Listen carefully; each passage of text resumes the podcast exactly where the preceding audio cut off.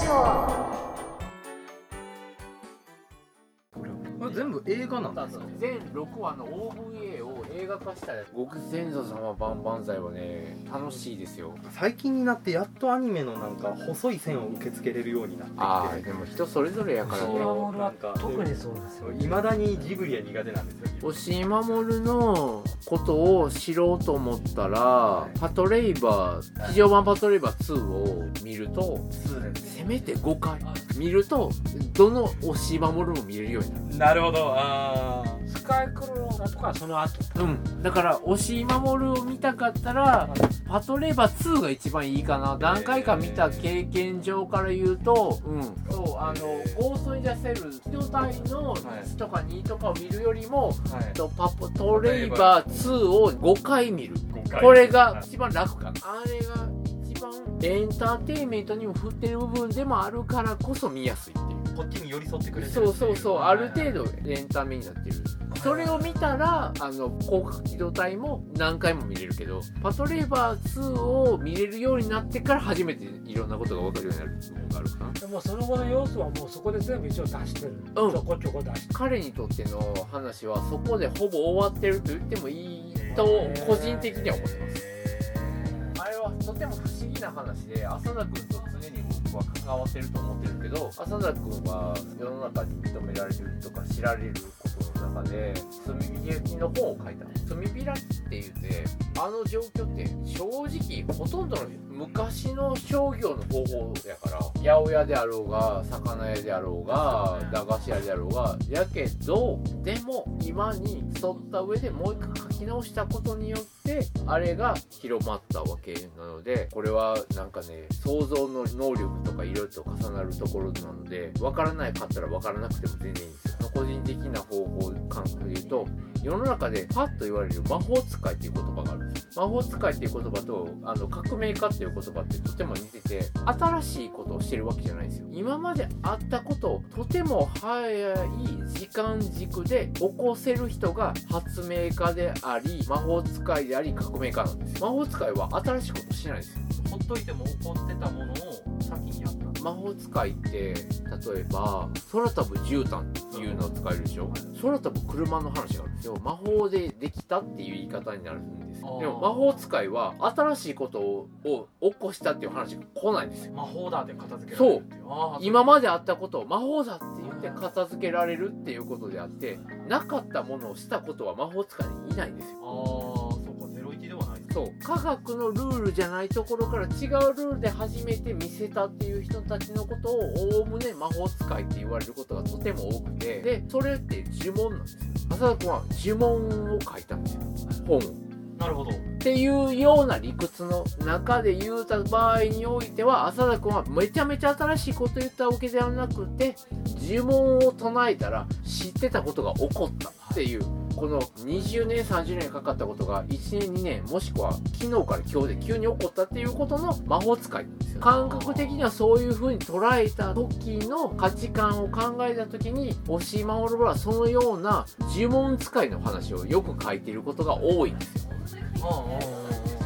うん、っていう風な意味での革命家なんです革命家の話を書いてることが大島俺はとても多いすでにあったけどものすごい時間がかかってたっていうのをみんな知ってるでもえいきなり昨日今日で変わったっていうことの話を書く人が大島守の話がとても多い。だからめちゃめちゃ新しいこと言ってないっていう話になったり浅田君の話は新しくないよねっておそらく言われるんですよ。でも早かったよねって言われたら早いんですよ。早いですねっていうことで言うと呪文を使ってる魔法使い。なんですでそして革命家なんですよ。そのロボットものパトレイバーは過去のロボットものを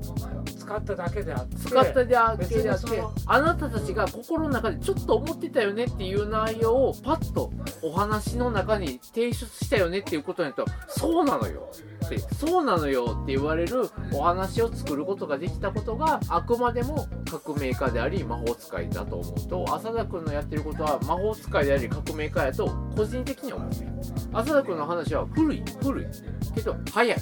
みんな知ってたよみんな知ってたはずなのよ。だからツッコミどころはそんなん昔からやってたやん。って思うけどめちゃめちゃ早く昨昨日から今日僕が私ができるっていう話を提示してくれたことによっての速さやと思うよね。機械の需要がね家を開くっていうことは昔からやってたはずなのに炭開きって。なのにもかかわらずえ今日から僕が私ができるんやって思わせたあの呪文ってすごいよね。あの本の本っていうのは呪文やからああいうことってすごい本人が思ってるかどうか置いといて誰かに呪文が届いたよね。っていう風なことで言うと遠くから見てたらあれは革命家やなと思う。本人は革命するつもりはなくてもね。ただちょっとしたモヤモヤしたこととかちょっとしたなんか感じてることをこの形の中に留めてくれることが非常に大事で押し守は何をしたかっていうとそのちょっとした形をテレビシリーズの毎週の放送のうるせえやつらっていう中に込めたことができたから毎週のように放送されると毎週放送されるドラえもんとかもそれとインターネットがないから。インターネットがないから毎週放送されないと本にもなってない時代やからね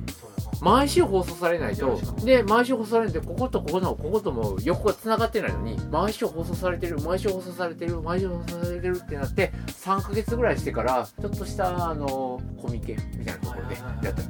すごいよね。とかって言ったり月に1回のあのアニメ雑誌とかであいつはすごいよねっていうことになるとすごいっていうことになるっていうことになるとやっぱりテレビの能力の時代の一つなのであれはやっぱり革命家に革命された人たちの話なんやと僕は思ってるだから浅田君の炭火焼きの話もはあれはすごい早いんよ。明日からできるよっていうことを見せてくれたことがものすごく早かったんやと思うんでね。その早いは漢字で言うとどっちの早い。どっちなんやろねあれ。って感覚的にはただもやもやしてた人が明日からできるやって思わせてくれたことっていうのは早いっていう言葉で収まりつくのかどうかも俺には分からないけど今使ったからね。でもなんかまあ感度がちょういいい使い方ですねへ明日からできるわって思わせてくれるっていう強度があったっていうんですかね。強さがあったっていうんですかね。ああのこの本があるんやから。私は明日から僕は明日からやってもいいんやって思わせるだけの何かがあの本の中にあったんやと思うので。新仮面ライダーとか新ウルトラマンとか新ゴジラとかもそうですよね、そうそうそう。それは元がもともとの。あそうよ。今にそうそうそうそう。でもアーノさんの能力の高さはそこと混ざってて個人的な話やで。アーノ秀明っていう人はものすごく頭の中に全部の映像が残ってる人なんですよ。作品見たら分かるまずは残ってるっていうことを前提に自分の価値観の中からそれを取捨選択して全部ガッチャンコして見せるっていう人なので極論で言うと映像の中にクリエイティビティがただ取捨選択の中にクリエイティビティが。編集に近いですよね。そう。あでそういう能力っていうのはチャゼルそのララランドの監督ともとても似てる部分ーがあってああの監督は常にすでにあったものをあの人の中の感覚で映像化した上で絶対にもう膨大な量の中から自分の好きなものだけを好きなものって言い方があれやったらやりたいと思うだけをギュッてしてもう一回映像化して映画にしてるっていうタイプ。だと思うのでその感覚は安野さんととても似てるなとは。安野秀明っていう人は「新仮面ライダー」の中で一番新しくなったなって感じたのは今までのものの中から選ぶんじゃなくてできるだけ自分で撮ったものの中から選びたいっていう風に変わっていった感じがあーそうや作り方として。あじゃあそのシリシリーズの中でもあるんですね。そう。つながりとそのブラッシュアップがそう。で自分の中で撮ったものの中であればどんだけ使ってもいいと思ってるけど自分が撮ったことがないものを使うのはできるだけ良しとしないっていう風なバランスがあって知ってるあの映像を撮りたいと思う。いやできるだけそれで撮りたくない。山ほどの見たことがない映像をいっぱい撮ってその中でできれば新しいものを使いっていう風な感覚で新仮面ライダーになってるのでシン・ゴジラの時は知ってるものの中でできるだけ混ぜていったよね。でウルトラマンは、まあ、違う監督が撮ってるところもあるけども混ざってる部分があるけど新仮面ライダーは正直面白くないって思った人が絶対多いはずなのよ。面白くないと思ったけどでもあれって10年後でも多分ね同じ映像を撮る人はいない。なかなかてか新仮面ライダーがオリジナルでしょうね。っていうような映像になることが多くて。だから安野さんの中の美学みたいな話やと思うんだけどそういう風に見ると面白いんだけどストーリーだけとかいろんなことを見るとうんとでもその感覚ってある世代の自分たちの作ったものをどうやって考え直すかっていう話から考えていくと僕は村上春樹が好きではないので読めないんですけどこの間の村上春樹の新作って自分の作ったものの焼き増しなんですよ焼き増しっていうか自分が作ったものからもう一回ブラシュアップするっていう状況の小説らしいのであの「なんとかの街」とかってあの小説ってなんかある意味で最先端な人って宮崎駿とかもそうですそう自分の作ったものの中からもう一度作り直す。誰かからの影響を受けたもので出来上がった映像はもう自分が作ったって思ってるんかもしれないですけどとか自分が作ったと思ってるものの中から改めてもう一度純度を強めるっていう感覚っていうのが強いのかなと。実際今のところ YouTube なり何なりあったらいくらでもサンプリングのように小説なりサンプリングのように映像なりサンプリングのようにあの音楽なりは作れてしまうのででもなんでそのサンプリングをしたかっていう自分の中に価値があるとだから理解があると改めその中から純度を高めたいっていうものを作りたいっていう感覚があるんやろうなっていう感じはします。芸術家とかまさにそれですね。そうまあそれはそうそうしょうがない。それは昔からのその批評っていうルールの中にあるので当たり前のようにそれはやって続けててあのさんの「仮面ライダーは」あん個人的には美術作品やと思ってる見ることになるなと思って見終わった後にはいはい。面白いとかどうかではないよなとは思う。でもね興行やし面白いかどうかを大前提って考えたら「シン・ゴジラ」より劣ってるよって思う。でも「シン・ゴジラ」と「仮面ライダー」を比べた時に10年後20年後にどれを元ネタにされるかって言ったら「仮面ライダー」の方じゃないんかなっていうのが個人的今の感覚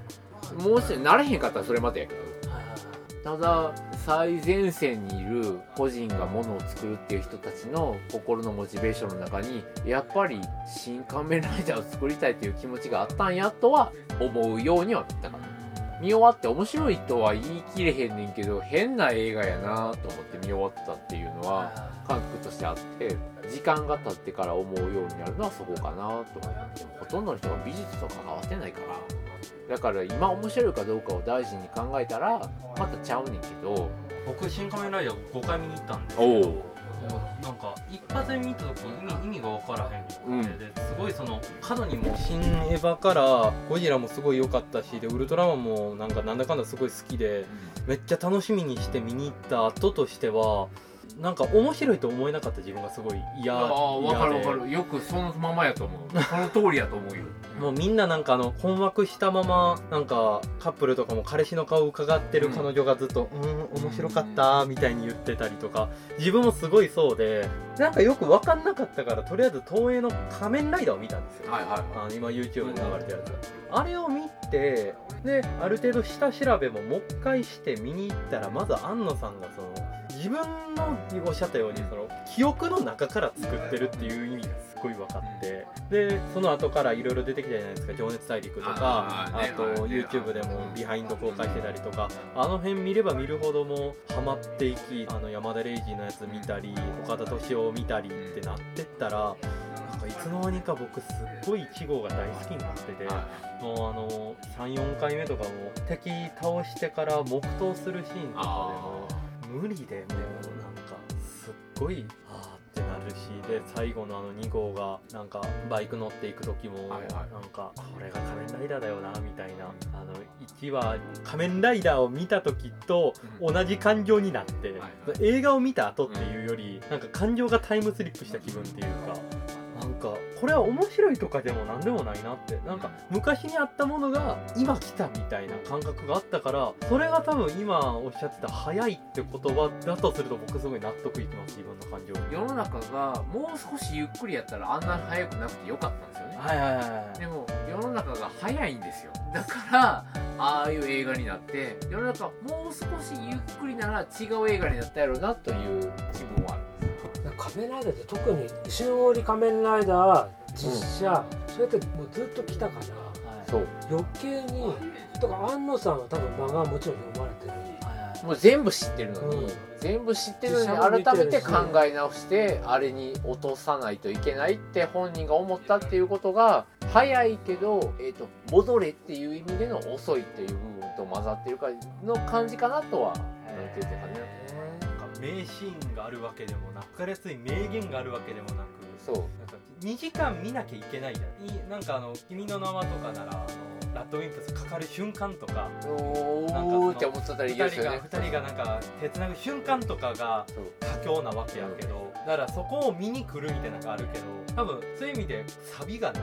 しなんかあの映画を作る時のいくつかの要素として考えられることは宇多田ヒカルの PV を作ったってことの一つはあったなと思ってて。ままさに宇多田ヒカルの PV って宇多田ヒカルから送られてきた素材を作り直したっていうことが安野さんの監督の仕事なんですよねだから安野さんの意図していない映像がいっぱい送られてきた上で庵野さんがあの映像にあの音楽に合わせて映像を作った。できるだけリップシンクしてくれって言われたからリップシンクしてる。なので歌ってる瞬間の声は全部口とは全部合ってるってことになっているとじゃなくて宇多田ヒカルと緑川ルリ子もしくはあの浜辺美波がほぼ同じやなって思えるぐらいにあのやばい気配パーカーの女子っていうすごいなと思ってパーカーの女子っていうのにあ心打たれたよなあのさんは今って思ったよあの私は今からこう伝えるよってこうやってねあの画面に向かって喋ってる。画面に向かって喋るって言ってあのさんに送った映像と同じやねっていうしてその中で編集を加えるっていうのはあれはおそらく宇多田ヒカルから送られてきた映像を作ってるあのさんのなんか気分があの映画の中には一部混ざってるんやろうなとはじゃないと浜辺美波にパーカーかぶせないですよね。っていうのが僕の理解です。だからいろんな角度でいろんな機材でろんなことして。昔からとはゆえそういう部分があるでなんかほぼ使わんとか。そう使わない。そういうことなんですよね。なんかそれで。繋がってんですね。それでなんか炎上軽くしてたじゃないですか。そうですねあれはねあるけど。あれは仕事としてどうなんだみたいな仕事としてどうなんかっていうことと美しさを求める行為っていうのはあの同一にならないことが多いのでだからそういう意味で言うと安野さんの今回の映画に関して言うとめっちゃ美術に近いことをしようとしてるんだなっていうか結果としてそうなる人なんやとは思って新シリーズの中で一番やりたかったこと一番一番やりたいことに近いかあゴジラは雇われ仕事やし、ウルトラマンは真ん中に立ってるし、仮面ライダーは自由にしていいって言われた結果、現場が混乱するっていう一番難しいことが起こったんやと思うけど、えエヴァはどうエヴァあはのエンドはみあの世代の皆さんは納得するんですか？個人的にはその前からそうなると思ってたから、これはバージョン2005年に安野もよこの書いた漫画の後書きなんよはいはいはいもうこうなると思ってた。安野もよこの影響ってやっぱり相当ですか？おそらくそうだと。相当な。あー安野さんっていうこパーソナリティから考えると安野もよこっていう人のパーソナリティはでかかったんだろうなとは思いますねどうしてもその安野さんの映像の作り方って本人の中には昔から聞いたりとかいろいろと踏まえればオチがないんですよ。極端に言えば誰かに言われた内容で落としてもいいと思っているぐらいに個人がないといえば個人がないしオチがない。その中で軸を持たないといけなくなった時に自分には軸がやっぱり取捨選択の軸は好き嫌いはあるけどお話の中での軸というか大きな軸っていうのは自分自信がないっていう気配があった時に安野もよこと結婚するっていう筋っていうのは決まったんやと思うんですね。安野もよこと共にっていうのが自分の仕事なんだっていうので決まったら新劇場版の安野さんの作り方は安野もよこと共にという答えにものすごく近く進んでいってる感じがします。あのキャラクターがどうとかではなくて安野もよこと共に生きていくのであればこの答えであると。シン・ゴジラの答えもそうやったと思うのでこうなったらもう新直しが本当作ってほしいですね。そうねそういうこうなったらそう不思議直しかのそのクシャナ殿下が安野もよこ感があれば出来上がると思うしクシャナ殿下が安野もよこと違うのであればちょっと違う答えになるような気はしますね。安野さんにとったら一番受けるものを取り作りたいと思うところはあると思うしそれが本人の希望になってるところやと思うので安野さんってどちらかというと本人の中に軸がないので安思いをこといたことによって私は彼女を支えていきたいと思ったっていう。その上であの自分がいるのにもかかわらず変化するのではなくてあのものと結婚した結果上乗せされるというふうに理解したっていうこの考え方がもう完璧なんですよ。自分が変わらないですよ。変わらないのに上乗せされるっていう考え方になったっていうことはめちゃめちゃでかいですよね。変化変化の上にもう一個変化を足せたってことやから。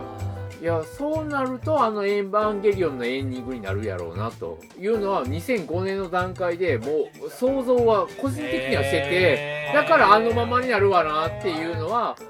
ああれじゃない変化になってたらわーって思ったけどあのまんまやったってことは安野もよこと安野さんの関係性は悪くはなかったり安野さんはそのような考え方をしてるんやなと。でも場版以前の Q の答えとか、その前のその巨神兵東京に現れるとかあの辺りの答えの出し方やってシン・ゴジラの答えの出し方はあのさんの中にはなかったけど新しくあんなもよいこと気に入った答えなんかなっていうような感覚は読んでたんですね。でもそれは個人的な感やし答えに出るかどうかは分かれへんしでもどっちでもいいんですよ。もう20年30年新しくこの人の作品がもし見れるのであれば楽しいなと思って生きてられるっていう答えなので感じてたかな2005年とかでこの本が出てたって今見たけどやっぱりその発表される10年以上前からほうそうなるだろうなと思ってめっちゃ納得しました、うん。読んで。そう。こんな存在やったんや。いい時ねどんどんだけね鬱になったかどうかとか関係なくやっぱりパートナーが変わってないんならそうなるよって思ってて、うん、一個軸ができるとやっぱり話が早くなりますよね、うん、取捨選択の答えが早くなるからこっちはしないとかこっちだけをしようとかそういう話は早くなると思うので監督とかしやすくなったんかなとでもねこんな監督さんは正直いないのでだから同じような考え方で他の監督見ても仕方がないし。こんな個人的に作っていいんですか？うーん。なんかね周りにそういうことが起こるんよっていうことしか言いようがないよね。なるほど。そうか。それは仕方ないのか。あーじゃあ。だからそそれを好きやと思ってしまった人たちがそれなりの量いたら出来上がってしまうから。でその人の人生に寄り添うじゃないけどもそういう考え方かなと思うから個人的にはこれも見てるしあの秀明を見てれば押井守も見てるしその他のその各個人の富野さん富野義行のガンダムのも見てるしでその他も見てるけどでそれとは別でアニメの大きな文脈みたいなのも個人的には見てる部分もあるので普通そんな世界がどんな変化をすするのかなと思いながら。っていうのがその古本屋さんをしてると思い入れを思い入れをねちょっとだけ遠くしないといけないのでなんかやばい人たちのに寄り添ったらやばくなるから自分もおかしくなるんでまあまあまあまあまあ。だからこうこの人の制作に偏ってたらおかしくなると思うけど何も何も関係がない。でも高校生の時にエヴァンゲリオンを見てしまったっていう自分の何かのその業みたいなもの。関わってるだけなので、エヴァをうん。アニメで見てた人たちが大人になってエヴァを見るとか、うん。そういうその生でこの人の生き様を追ってたんだっていう感覚が多分ないというか。まあそれはもうしょうがないしまたあるんよ。きっと自分の知ってる中で何か追いかけてるものがあと10年後ぐらいにしたらそうやったんやって思うのに出会うこと出会ってることはあると思うのでそれはどれなんだろうと思って改めてみ考えで見たらいいんじゃないですか、だって高校生の時にエヴァンゲリオン見て20年も30年も付き合うなんて思ってなかったよ。で も付き合うしかないわって思ったっていうのがそれはなんかそういうのやりたいな俺。そういうそういうものに実のところ実は出会ってる可能性もある。でも分からないよ。時間経ってからじゃないと分からへんから。ね。あるあるねん。あるねん。あんねんけどあんねんけど自分が今どのところに巻き込まれてるかっていうことが巻き込まれてるってよく分かんない。ああそっか。えエヴァエヴァと一生付き合うんやっつって見てきたわけじゃなくて。でもなんか見続けてったら、えっ